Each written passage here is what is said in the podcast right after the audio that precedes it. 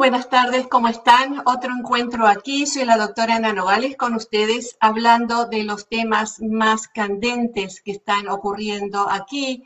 Eh, yo les estoy hablando desde el sur de California, compartiendo con ustedes lo que está ocurriendo desde mi punto de vista como psicóloga.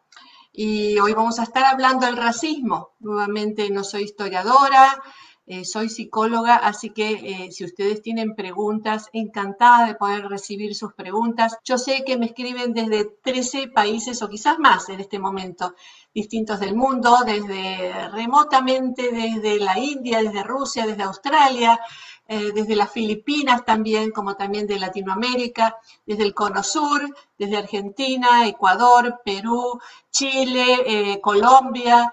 me están escribiendo y por supuesto nuestros eh, aquí hermanos en México, desde todas partes, distintas partes de México. Y aquí, desde los Estados Unidos, desde la costa del este hasta aquí en el sur de California, donde yo misma en este momento les estoy hablando. Creo que este es un tema muy, muy difícil de abordar eh, y, a veces puede también traer malinterpretaciones. Uh, y me gustaría que podamos hablar claramente acerca de lo que es el racismo. Es muy importante que hablemos de este tema. Por eso es que hoy me, he dedicado a, este tema, porque hay muchas cosas que podemos hacer en contra del racismo. Eh, el racismo es esa sensación de superioridad, de que una clase racial tendría que tener más privilegios que las demás. Y a través de eso, entonces, someter a los que no tienen ese mismo concepto racial, esa misma forma racial, o sea, la superioridad del blanco, para someterlo a las otras personas de color para mantener el status quo, para mantener la situación como es y aprovechar esa situación. Si bien podemos decir que esto no es América, sí es América. Y si bien podemos decir que esto no ocurre en otros países de, de Latinoamérica o en otros países del mundo, sería mentirnos a nosotros mismos. Una de las cosas grandiosas que yo digo que tiene este país es la capacidad de manifestarse, la capacidad de protestar que sí hemos visto también abuso en ese aspecto. Eh, eh, hemos visto en los noticieros, como por ejemplo la gente que fue arrestada, los tuvieron cinco horas arriba de los omnibuses y les pusieron la música a lo más fuerte posible y no les permitían ir al baño. Abuso de ese tipo. También hemos visto otras imágenes de otros, eh, quizás oficiales de policía abusando también en ese momento. No sabemos qué es lo que estaba pasando por las mentes de esos oficiales, pero lo rescatable positivo, en mi parecer, es de que los pueblos de todo el mundo miran a lo que hacen los Estados Unidos y tenemos muchísimos defectos, tenemos problemas esenciales que tienen que ser cambiados. Pero sin embargo hay una cosa muy importante, que el pueblo se manifiesta, protesta y el pueblo es escuchado quizás no escuchado como nosotros nos gustaría todavía que fuera escuchado, pero estamos en proceso. Y eso trae un ejemplo universal, yo creo, porque hay muchas cosas que ya han ocurrido a través de las protestas masivas, a través de que la gente hable, ¿no es cierto? Y, se manifieste. Por ejemplo, en cuestiones de violencia doméstica, hace 50 años, si una mujer llamaba a un policía para decirle, hey, mi esposo está maltratándome, pues le decían al esposo, bueno, venga, hablemos un ratito y quizás un chiste y otro le decía, mire, cálmese y, trate mejor a su mujer. Y eso era todo. Tuvo que pasar muchísimo, muchísimo movimiento social como para que hayan cambios, como para que hayan leyes, como para que la mujer pueda estar protegida. Y hoy, comparado a 50 años atrás, las cosas han cambiado, pero muchísimo, muchísimo. Quizás todavía no estemos perfectos, no, no estamos perfectos, pero vamos mejorando y eso es lo importante, que pasan cosas para mejorar la situación. Hablemos ahora del asalto sexual en el trabajo, por ejemplo. Y todavía siguen pasando muchísimas cosas acerca de asalto sexual en el trabajo. Todavía muchísimas mujeres siguen siendo abusadas sexualmente en el trabajo a condición de poder mantener su trabajo. Y si no, las corren en el trabajo pero ya hay leyes y se están desarrollando más y más leyes para proteger a las mujeres y también hombres en el trabajo para que estas cosas no sucedan. Pero si mantenemos el silencio, el, silencio hace que se mantenga el status quo, que se mantenga todo al mismo nivel y que no hayan cambios sociales. Los cambios sociales se producen a través de la expresión de los miembros de una comunidad que dicen hasta aquí, ya no más de esto, paremos con esta situación. Por eso es tan importante las protestas populares. Más que nada vemos eh, gente joven, que es la que más sale a las calles, principalmente ahora con la cuestión que tenemos también sobre nosotros acerca de la pandemia. Sin embargo, los jóvenes son los que salen más a manifestarse. Y no como antes en el pasado, donde salían los jóvenes de una cierta raza para protestar por su raza. Ese es otro aspecto que ha cambiado muchísimo eh, eh, el mensaje que estamos dando a, los representantes de las instituciones para decir queremos un cambio en Latinoamérica, lo vemos continuamente, pero las fuerzas de represión son brutales y es muy difícil producir eh, ese mensaje. Pero esperemos que podamos ser ejemplo para lo positivo, por supuesto que no para lo negativo, porque tenemos mucho de negativo todavía. Hagamos una pequeña reseña histórica de lo que está ocurriendo en los Estados Unidos. la esclavitud se abolió hace 250 años. 250 años. Pero eso no ha ocurrido, no, no ha producido que el racismo se termine. No. Eh, la, esclavitud se había mantenido porque eh, se, había considerado a la raza afroamericana como subdesarrollados, como no humanos, como gente que no tiene sumamente inteligencia, o sea, eh, más o menos comparándolos con animales, podríamos decir. Entonces, cuando eh, había una rebelión, cualquier tipo de rebelión que había, eh, se llamaba a las autoridades para mantener a la gente en su lugar. Ah, en 1865 fue cuando se abolió la esclavitud, pero el racismo no murió. La esclavitud tampoco se abolió por completo, sino que fue evolucionando. Las intenciones en aquella época no era realmente decir, ok, ahora ustedes son iguales que todos los demás. Sí se les dio el voto, sí se les dio una jerarquía social diferente, pero todo eso produjo violencia. Hubo muchísimos actos de violencia, principalmente en el sur de los Estados Unidos, donde no se aceptó la abolición de la esclavitud. Y se usó a la policía como fuerza de opresión para mantener a la gente en su lugar, o sea, calladitos y obedeciendo a lo que sus amos le dijeran que tuvieran que hacer. Esto se, fue manteniendo a través de los años y en la, primera parte del siglo pasado, de 1900 a 1950, todavía se hacían linchamientos contra eh, la comunidad afroamericana, donde hasta en, en los mismos predios de la policía era totalmente aceptado linchar a una persona afroamericana, supuestamente por crímenes cometidos y hasta veces sin tener ninguna corte por medio. Recién en la segunda parte del siglo pasado cambian la situación por las demostraciones públicas no violentas de la comunidad afroamericana. Y a través de las manifestaciones no violentas es cuando se hacen escuchar más y cuando comienzan a haber cambios sociales. Imagínense ustedes que los matrimonios interraciales estaban totalmente prohibidos. ¿Por qué? Para poder mantener esa, esa virtud de los blancos y que no hubieran eh, mezclas de razas para poder mantener ese status quo. Entonces la policía fueron siempre eh, eh, vías de mantención, del control, de poder ejercer violencia, dominar a través del dominar, a través de las amenazas, y han sido como soldados, como militares de ciertos grupos sociales. Realidad que se supone que la policía son guardianes de nuestra comunidad, guardianes para proteger y para servir a la comunidad, que esa es la función de la policía. Va cambiando eso, pero no totalmente, porque las instituciones todavía se mantienen aisladas de esos cambios sociales. Nuevamente, la policía es para proteger y para servir a la comunidad. Y en mi consideración, la mayoría de los oficiales de policía así lo hacen tenemos todavía unas cuantas manchas negras dentro del departamento de la policía y lo peor es de que cuando estas manchas negras son enjuiciadas, son llevadas a corte, no se les em, exige eh, como debería exigírseles justicia a estas personas, sino que en cierta forma son protegidas. Y por eso las manifestaciones son tan elocuentes para decir, no, hasta aquí llegamos, no podemos seguir permitiendo que esto pase.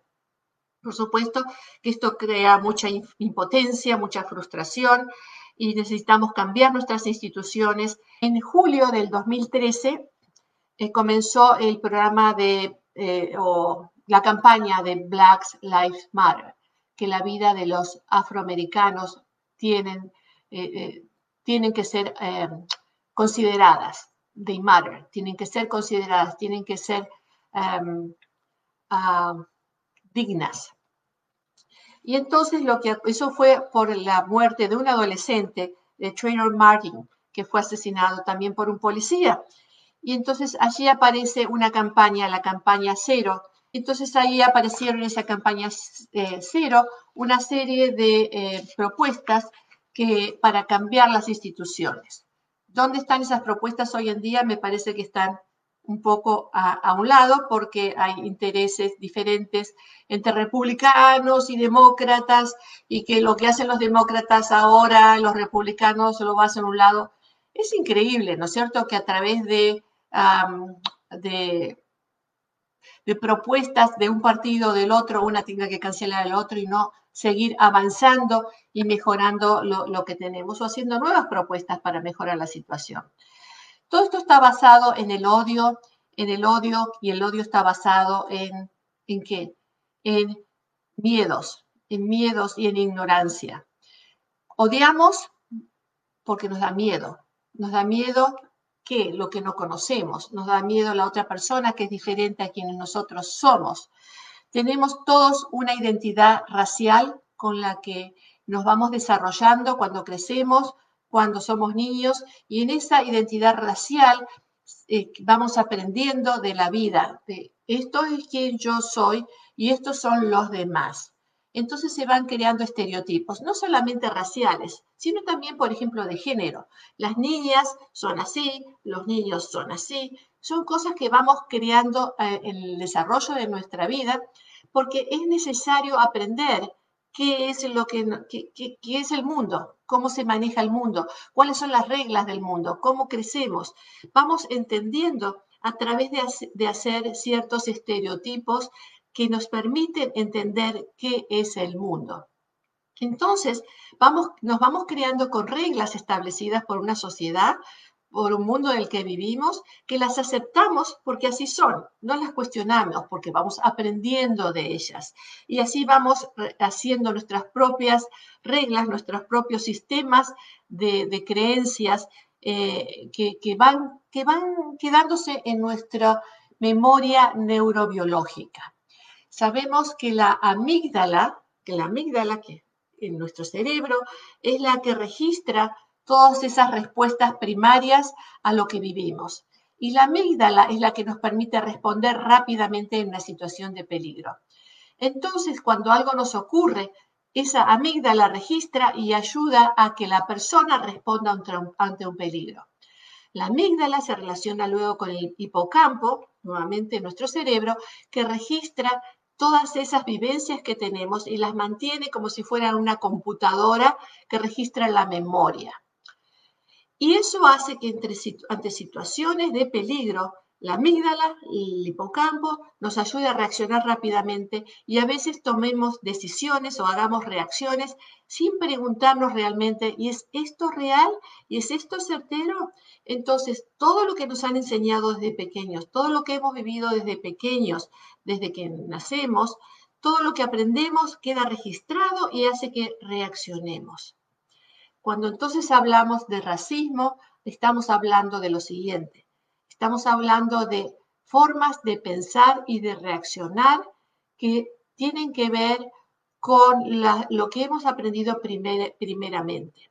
Aprendemos de los estereotipos, cómo la sociedad se organiza y en base a los estereotipos tenemos prejuicios, prejuicios, antes de llegar a un juicio, prejuicios. Entonces hablamos de prejuicios de todos los demás de todos los demás que son diferentes de nosotros. Y pensamos que nosotros somos quienes estamos bien y los demás son los diferentes. Pero lo mismo piensa nuestro vecino, nuestro vecino de la puerta de al lado, nuestro vecino del, del, del barrio de al lado o del país de al lado. Todos piensan que lo normal es lo de uno y lo demás es todo diferente. Y ahí comienzan entonces los prejuicios sin saber realmente lo que piensan los demás. Y en base a eso, después viene el racismo, y el racismo ya tiene otras connotaciones más políticas, donde la persona piensa, esto es lo bueno, los blancos son los mejores y todo lo que tiene color de piel diferente de lo blanco, entonces es no, tiene que tener los mismos derechos que las personas totalmente blancas. Fíjense que se han hecho muchísimos estudios al respecto de supremacía de los blancos o de cómo la gente reacciona o cómo la policía reacciona frente a un llamado, por ejemplo, de emergencia. Si el que llama en un llamado de emergencia es una persona blanca, la reacción es muy diferente que si es una persona de color. Y aún mismo se han hecho estudios de que, por ejemplo, una, dos personas de color, si una es más clara que la otra en su piel, esa persona va a tener una diferencia en la forma en que va a ser tratada por la policía. Cuanto más oscuro, menos, menos favoritismo para esa persona. ¿Qué les parece? Los estudios son increíbles donde confirman todo lo que sea una cuestión de prejuicio, de discriminación y de racismo eh, y de racismo. Y esto está muy metido dentro de nuestras instituciones, muy metido, muy metido dentro de la policía. Y a veces son reacciones inconscientes. Por eso nos tenemos que tomar el tiempo para conocer a aquellas personas que son diferentes a las nuestras, para aprender de otras personas que profesan distintas religiones, que tienen distintas formas de pensar, que sienten filosóficamente diferente a nosotros, porque tenemos mucho que aprender. Yo pienso que la sabiduría del ser humano está en aprender del prójimo y no en imponer lo que uno cree que tiene que ser la vida o la forma de pensar, la forma de sentir o la forma de relacionarse con Dios. Esto es lo que ha llevado a grandes guerras, las guerras por las religiones, las guerras por pensar que la supremacía del ser humano por su color de piel o por su religión debe ser respetada y a los demás hay que ser, eh, tienen que ser eh, eliminados. Esto ha llevado a la pérdida de millones y millones de vidas. Hoy en día todavía estas cosas ocurren. ¿Qué piensan ustedes? ¿Usted es racista? ¿Usted es racista? Veamos lo que me dicen aquí en, estas, en estas eh, conversaciones que tengo aquí con mi gente. Ok, Patricia Duque, hola, muchas muchas gracias. A ver, Armando Cervantes. Parte mal abogada, muy mal. No existen clases raciales. El ser humano es una sola raza, es una soberana estupidez, eh, supina ignorancia hablar de razas. Corrija. Sí, somos una raza humana y el racismo dentro de la raza humana existe. Aún existe, entre, por ejemplo, entre los latinos. Los latinos aún discriminan los, los latinos, por ejemplo, que son eh, em, eh, descendientes de europeos versus los latinos que son eh, descendientes de poblaciones indígenas o los latinos que son mezcla con raza negra, mulatos, o los mestizos que son mezcla de raza blanca con, con el indígena. Existe la discriminación y una terrible discriminación aún, por ejemplo, dentro de la raza latina. Eh, las familias donde tienen un hermanito que es más blanco que aquel otro que es más oscuro, se discrimina dentro de esa misma familia se le da más privilegios eh, al, más claro y el más oscuro tiene menos privilegios. Todo eso es una realidad en Latinoamérica, una realidad en los Estados Unidos y, y una realidad dentro de las distintas razas dentro del contexto de los seres humanos. Gracias, Armando. Maricel, hola doctora, buenas tardes. Eh, es verdad, abusan del poder. Ya, Jorge Delgado, hoy también me saluda. Saludos, Colombia. A Carmen González, hola, hola. Hilda Noemí, desde Mar del Plata, hola, un saludo. Eh, Ruth Piedad Ríos Forero. Doctora Ana, nuevamente me place saludarte. Cada tema compartido nos ayuda de cierta manera a despejar dudas e informarnos más acerca de ellos. Mi abrazo de cariño todos unidos. Muchas gracias, bonito. María Pérez, hola doctora Nogales, saludos desde Los Ángeles, California. Hola, Margarita Orellana, hola doctora, yo la sigo desde el 94, cuando estaba en el canal 22. Algunas veces se me pierde, pero qué bueno que ahora la encontré y nos dé tan buena información por este medio. Muchas gracias. ¿Sabe qué? Eh, Margarita, eh, esto me hace acordar cuando estaba, a mí también me hace acordar cuando estaba en el canal 22. Eh, yo inauguré el canal 22 aquí en Los Ángeles. era en inglés en esa época y mi primer, mi, programa fue el primer programa en, en el canal 22 en español. Me da mucho orgullo sentirme la pionera del Canal 22, aunque posiblemente ya, se hayan olvidado, pero eh, hablábamos de temas así como este, ah, hablábamos temas quizás más fuertes, eh, de las relaciones, llamaba a la gente, hablábamos así a carta abierta de los problemas que tenían. Eh, era muy lindo, me sentía muy, muy en comunidad con, con mi gente. Y ahora lo hago así, a través de esta nueva oportunidad que, ¿por qué no aprovecharla? ¿No es cierto? Si podemos seguir estando en contacto. Muchas gracias, Margarita. Hola, Adriana Smith, ¿cómo estás tanto tiempo? Bueno, ¿qué les parece a ustedes todo esto que está ocurriendo? Los comentarios que me han hecho son todos eh, muy eh, loables, se los agradezco mucho, pero ¿cómo podemos mejorar la situación? ¿Qué piensan ustedes que se puede hacer para mejorar la situación?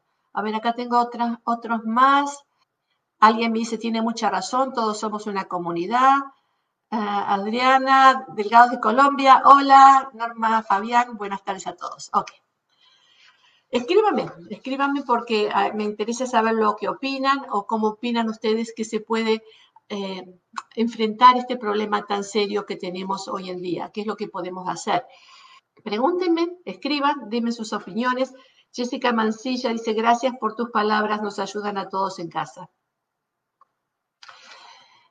Gracias, gracias Jessica. Es mi intención, es mi intención hablar de este tema, es mi intención que compartamos, que hablemos. Eh, esto no es una terapia, soy psicóloga, pero no estoy dando una terapia, estoy hablando con ustedes, porque pienso que una de las cosas para contrarrestar el racismo es educar. Educar es sumamente importante y a través de estos medios nos podemos educar. Ustedes me pueden educar a mí, yo lo puedo educar también a ustedes, entre todos podemos aprender. Y pasando las palabras que, de, lo que estamos eh, viviendo todos nosotros, el uso de la palabra tiene una fuerza increíble para educar y para hacer cambios sociales. En realidad, los cambios sociales se producen día a día. Continuamente estamos haciendo cambios sociales. Si miramos 50 años ahora, hemos hecho muchísimos cambios sociales. De acá a 50 años también habrá muchos cambios sociales, pero todo depende de los cambios, de cómo nos estemos expresando hoy en día. Entonces, hablemos del racismo. Si hacemos, si hacemos nuestros, eh, eh, establecemos nuestros estereotipos de cómo son los demás, y luego a través de eso hacemos prejuicios, y después de los prejuicios vienen los racismos, sexismos y todas esas cosas, Entendamos entonces que educarnos es sumamente importante. Si no conocemos a otras razas, si no conocemos a otras formas de pensar, de sentir, pues la mejor forma de lidiar con esa diferencia no es imponer lo que nosotros pensamos, sino aprender de ellos. Sentarnos cuando podamos o a través de los medios sociales y aprender, aprender qué es lo que creen los demás, aprender qué es lo que sienten los demás no para nosotros cambiar, sino para entender el prójimo, para desarrollar ese respeto, esa tolerancia hacia el ser humano y no pensar que los demás son los que están peor o mal y nosotros somos los que tenemos la razón. Educarnos es muy importante. Los invito a hacer un ejercicio. Este ejercicio está basado en la ley de los glaciares, los icebergs, los glaciares. Ustedes saben que si está el mar, el glaciar se ve, el iceberg se ve como una, como una pequeña pirámide, ¿no? Una cúspide que se ve arriba del mar. Y debajo de esa cúspide hay una cantidad de hielo, pero mucho más grande, mayor de lo que simplemente se ve. Pues así somos los seres humanos. Lo que se ve de nosotros es lo que está ahí arribita, lo que está arriba del mar. Lo que está debajo solamente se ve si preguntamos, si nos conocemos. Fíjense en ustedes, cómo ustedes se muestran a los demás. ¿Qué es lo que los demás conocen de nosotros? Nos conocen por nuestra forma de vestir, nos conocen por nuestra forma de hablar, si hablamos con acento, sin acento, si hablamos inglés, si hablamos español, cómo nos manejamos, cómo, cómo caminamos. De esa forma es como se nos conoce. Pero realmente, cuando alguien lo conoce a usted, cuando usted conoce a alguien, ¿conoce todo eso que está debajo del nivel del mar?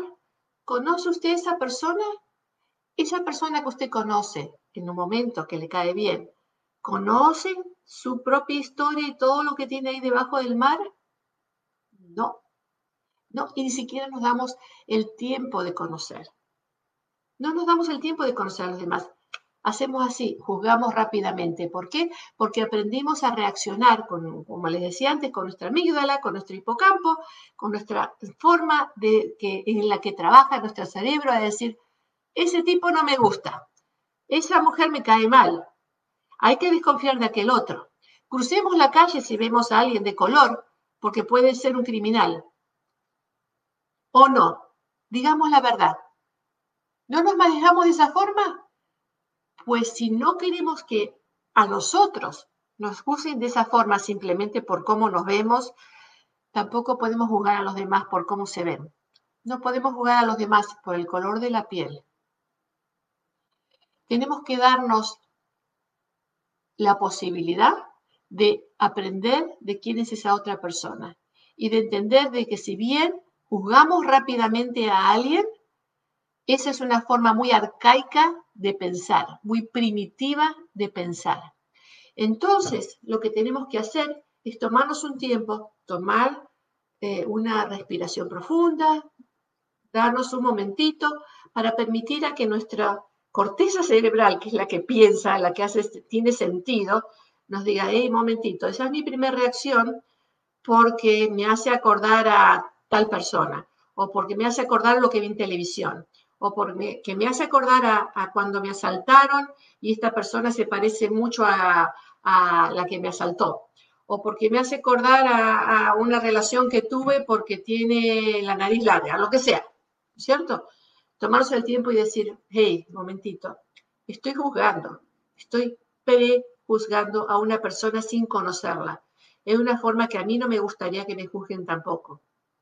Poder mantener esa distancia para poder darnos cuenta de qué es lo que realmente está ocurriendo en ese momento en nuestro juicio, nuestra forma de pensar. Y de la misma forma, enseñarle a nuestros hijos o a nuestros nietos, que son las nuevas generaciones, en qué tanto daño puede hacer el prejuicio, el prejuicio discriminatorio, el, pensar de los demás en cierta forma, exactamente como a nosotros no nos gustaría que nos juzguen. ¿O acaso usted no puede acordarse quizás cuando era niño cómo lo juzgaron? ¿Se acuerdan ustedes? Yo me acuerdo, yo me acuerdo muy bien cuando en la escuela mis padres eran eh, eh, inmigrantes y mi desarrollo del idioma no era el mismo de mis compañeras que venían de una escuela, de una clase social más privilegiada. No hablaba yo como ellos, hablaba un, español más, eh, más básico quizás, o quizás la forma de vestirme, no quizás no, la forma de vestirme que usábamos el guardapolvo, el delantal para ir a la escuela, eh, no era impecable como el de mis compañeras. Yo me acuerdo muy bien cómo me hacían un lado muy bien me acuerdo cómo hacía a un lado. Teníamos un grupito en la escuela, éramos 30, 35 de una clase y el grupito de las discriminadas estábamos ahí bien reunidos, bien aparte, bien apartados del resto. Entre nosotras, entre las 5 o 6 del grupito, podíamos relacionarnos bien, pero nunca éramos aceptados por la mayoría. Yo me acuerdo muy bien. ¿Y qué le pasó a usted? ¿Le pasó algo parecido? ¿Le pasó algo parecido? Yo hice mucho esfuerzo en educarme, en mejorar mi lenguaje lo más posible. ¿Por qué? Porque quería pertenecer, como todos nosotros queremos pertenecer. Todos nosotros queremos ser aceptados. Todos nosotros hacemos un esfuerzo. Y hay algunas personas que haciendo ese esfuerzo, ¿qué pasa? Las aplastan, las aplastan y les aplastan más. Las aplastan en su medio social, las aplastan porque la, la sociedad la aplasta, las aplastan porque hay racismo, porque hay racismo institucional. Claro, claro que sí que ocurre todo eso. ¿Y qué pasa entonces en esas sociedades marginalizadas que las aplastan una y otra vez? ¿Cómo no va a haber violencia en esas, en esas, en esas personas? Violencia interna, a veces violencia que se vuelve contra uno mismo y que se manifiesta en alcoholismo, en drogas, en, en, en algo para poder lidiar con esa, con esa situación, o en algunas personas que entran en gangas, en pandillas. De alguna forma se, se manifiesta porque todos los seres humanos de esa raza humana de la que estamos hablando queremos pertenecer, queremos ser aceptados, queremos vivir bajo las mismas condiciones. Y eso no significa que todos vivamos bajo las mismas condiciones sin hacer el mismo esfuerzo. No estoy hablando del comunismo o mala interpretación del comunismo, del socialismo, es otro tema. No, estamos hablando de la condición del ser humano de buscar la aceptación, de buscar pertenecer, de buscar ser aceptado. Voy a mirar aquí algunos comentarios que tengo. Ah, Gabriela dice, recomiendo que escuchemos, que busquemos líderes de la comunidad negra y escuchemos. Muchas veces veo que todos tenemos una opinión, pero no escuchamos. Muy bien, Adriana dice, escuchamos a unos con otros, escucharnos a unos con otros, buscar soluciones para la igualdad de la raza, me imagino que dice la casa humana, me imagino que sea la raza humana. Y después dice Adriana, yo fuera una activista si tuviera 40 años menos. La nueva generación es menos racista. Oh, sí, sí, lo admito que sí. Sí, así lo veo en mi hija y sus amigos del colegio. Pues sí, hay mucha más aceptación, indudablemente tenemos cantidades de, matrimonios interraciales. Antes no existían, entonces era una aberración un matrimonio interracial. ¿Se acuerdan?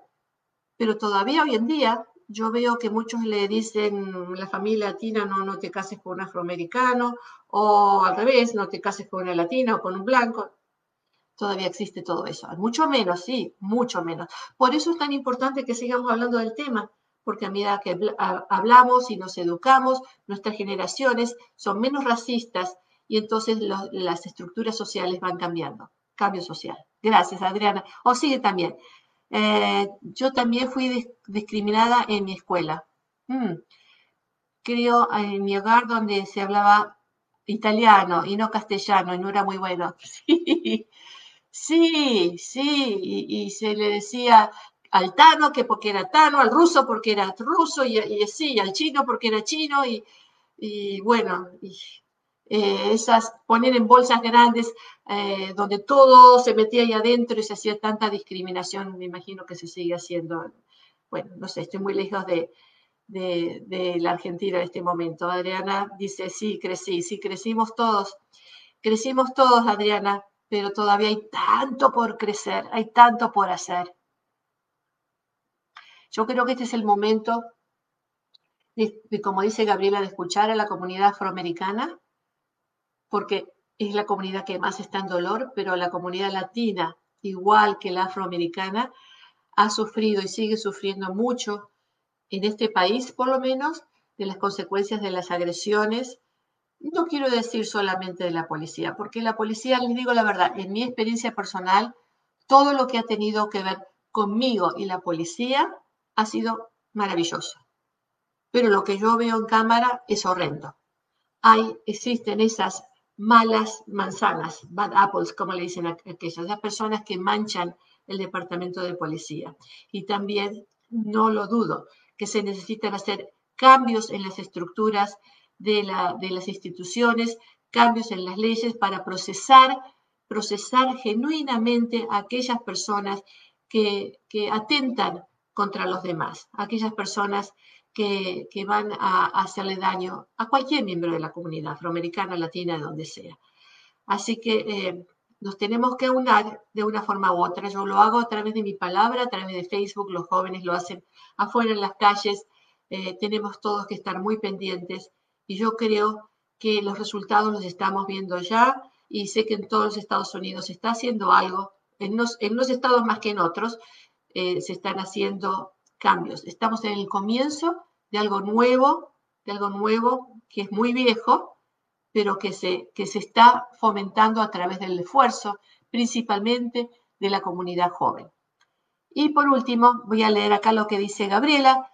Trevor no lo ha dicho mejor. Existe un sistema en este país donde la sociedad tiene reglas y debe cumplir con esas reglas o leyes. Y si no, hay consecuencias.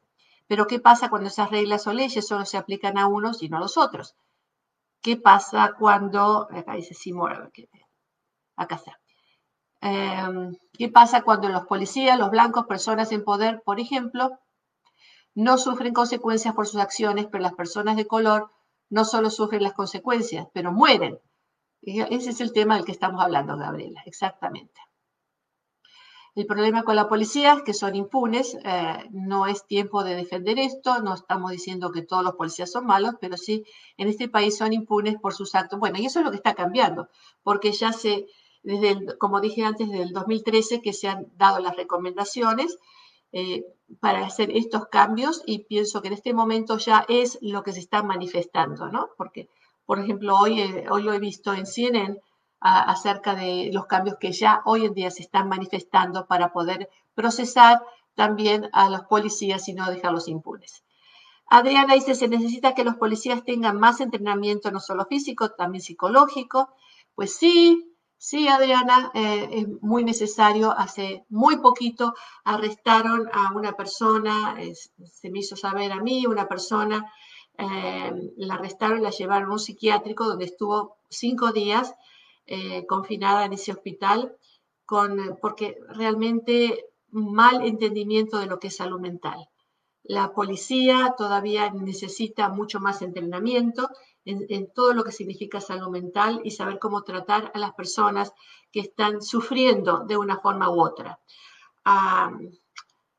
se necesita mucho más. Yo creo que la policía ya ha hecho bastante en el aprendizaje acerca de violencia doméstica, el aprendizaje acerca de trata de personas.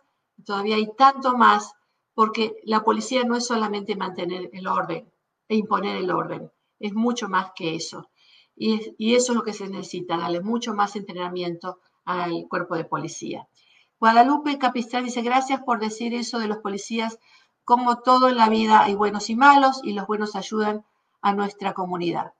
Sí, Sí, Guadalupe, y yo enteramente agradecida a que los policías de la comunidad que saben ejercer su profesión hagan todo lo que hacen para mantener eh, la seguridad y para protegernos de que no hayan problemas mayores. En mi experiencia personal he trabajado con policías que me han traído hasta mi oficina a personas que estaban en dolor emocional me las trajeron, recuerdo mucho uno en especial que me trajo esta mujer y dijo, está sufriendo por violencia doméstica. Yo recuerdo que a mi mamá le pasó lo mismo, por favor, ayúdela. Me acuerdo de otro policía, me acuerdo de un accidente de tráfico, simplemente eso, ¿no? Que, perdí la conciencia y que recuerdo todavía que cuando desperté había, eh, me acuerdo el brazo con el vello rubio de un policía que me agarró el brazo y me preguntaba si estaba bien y me estaba diciendo que él me iba a ayudar. Son imágenes que yo no olvido, son imágenes que quizás ustedes también tengan con ustedes y sepan con gratitud lo que hacen la mayoría de los policías aquí en los Estados Unidos. No algunos, pero la mayoría. Y a lo mejor a ustedes les pasa lo mismo en otros países del mundo. No lo sé. Le dijo para que ustedes me comenten, me lo cuenten. Esto ha sido todo por hoy. Aquí los espero entonces, pero sigan escribiendo sus comentarios que yo los leo con seguridad.